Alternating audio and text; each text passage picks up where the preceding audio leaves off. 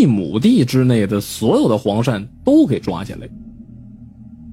作为普通这个土生土长的这个乡关人，王二啊，自然是从小就听着这个传说长大的。以往每每听到有人谈起这事儿来，啊，倒也没觉得有什么感觉，只当是一个传说。但是自打他看到村子里边其他人一年过得比一年好，这王二就思考上了：这些人的钱到底是哪来的呢？他们平时也都跟自己一样啊，在家里边种种地、干干活难不成？自认为知道人们的致富经之后，这王二从此便再也无心做其他的事了，整天的白天睡觉，等到了晚上啊，再背一挑子鳝鱼。笼子出去，哎，果然，不久之后啊，哎，人们就看着这个王二家的日子也慢慢的过得好起来了。话说这人呢，就是一种奇怪的动物，那看不得别人能过得好，看着别人过得好，他就会嫉妒，他就会去猜忌。于是，不久这村子里边便有了传言了，说王二啊，一定是拿着骨灰去下鳝鱼去了。结果这事儿是一传十，十传百，也不多时就传到了王二老父亲的耳朵里了。一听到这个传言呢，王父当天就赶到了王二家。二娃子，我咋平时听别人说你你用的骨灰下鳝鱼呢？我你怎么听别人瞎扯？他们那是看我过得好，那是眼红了。甭管真的假的啊，老子劝你一声，这事干不得，那是会损阴德了。要断子绝孙的。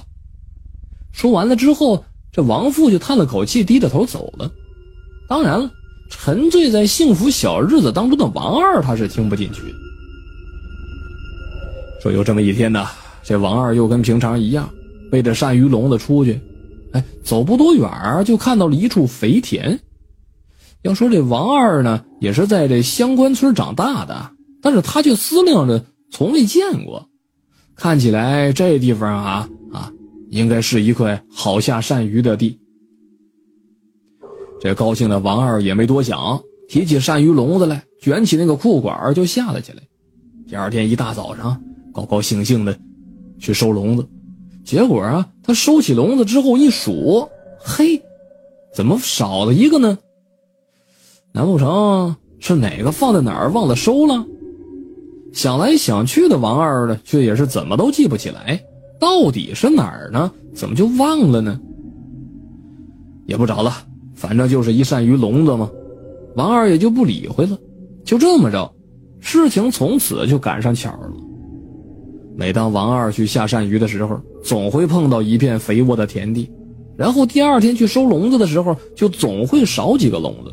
不管他怎么想，都想不起来这个笼子究竟是放在哪儿了，怎么就忘了呢？想想自己老父亲曾经跟自己说过的话，这王二心里边这才有些害怕起来了。但是他又不敢敢别人说呀。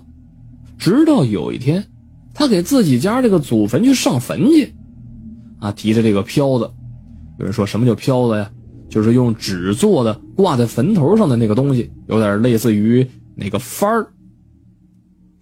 带着飘子还有香烛纸钱的王二，老远的就看着自家这个祖坟上边挂着一串东西，难不成是家里边谁已经来上过坟了？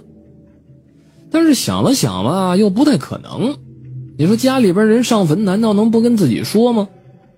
好奇的王二于是就赶上前去看，结果啊，这不看还好，这一看差点没把自个儿给吓死。只见系着代表他家的那个黄布袋的那个鳝鱼笼子，跟个飘子似的，挂满了一坟头啊！很多人都听说过，人呢都自认为胆儿大，想去打这个黄鳝的主意，但是呢，只要你过去看了一眼，都会吓得像飞一般的跑掉了。因为那黄鳝它因为活得太久了，它早已经没有一个。鳝鱼的那种样子了。后来啊，居然还真有人在王二家的祖坟里边发现了一条水桶粗的黄鳝，水桶粗的黄鳝呐，长得跟蛇似的，盘踞在那一个坟洞子里边，但是偶尔啊，他才会露出个头来的。好了，这就是坟里的黄鳝的故事。